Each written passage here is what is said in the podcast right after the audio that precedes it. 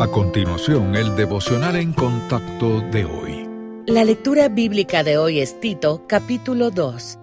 Pero tú habla lo que está de acuerdo con la sana doctrina, que los ancianos sean sobrios, serios, prudentes, sanos en la fe, en el amor, en la paciencia. Las ancianas asimismo sean reverentes en su porte, no calumniadoras, no esclavas del vino, maestras del bien que enseñen a las mujeres jóvenes a amar a sus maridos y a sus hijos, a ser prudentes, castas, cuidadosas de su casa, buenas, sujetas a sus maridos para que la palabra de Dios no sea blasfemada. Exhorta asimismo a los jóvenes a que sean prudentes, presentándote tú en todo como ejemplo de buenas obras, en la enseñanza mostrando integridad, seriedad, palabra sana y reprochable, de modo que el adversario se avergüence y no tenga nada malo que decir de vosotros. Exhorta a los siervos a que se sujeten a sus amos, que agraden en todo, que no sean respondones no defraudando, sino mostrándose fieles en todo, para que en todo adornen la doctrina de Dios nuestro Salvador. Porque la gracia de Dios se ha manifestado para salvación a todos los hombres, enseñándonos que, renunciando a la impiedad y a los deseos mundanos, vivamos en este siglo sobria, justa y piadosamente, aguardando la esperanza bienaventurada y la manifestación gloriosa de nuestro gran Dios y Salvador Jesucristo, quien se dio a sí mismo por nosotros para redimirnos de toda iniquidad y purificar para sí un pueblo propio, celoso de buenas obras. Esto habla y exhorta y reprende con toda autoridad. Nadie te menosprecie.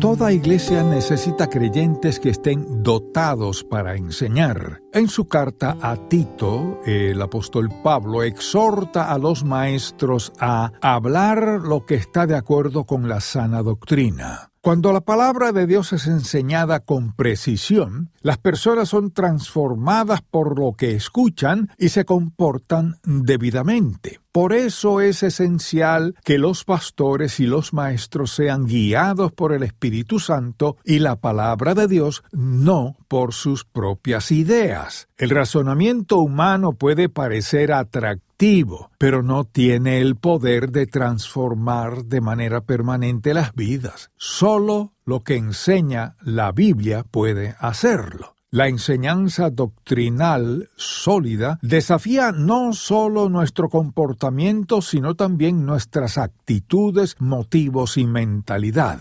Al absorber y aplicar con fidelidad la Biblia, aprendemos a rechazar la impiedad y los deseos pecaminosos, mientras que buscamos vivir con rectitud en este mundo de maldad.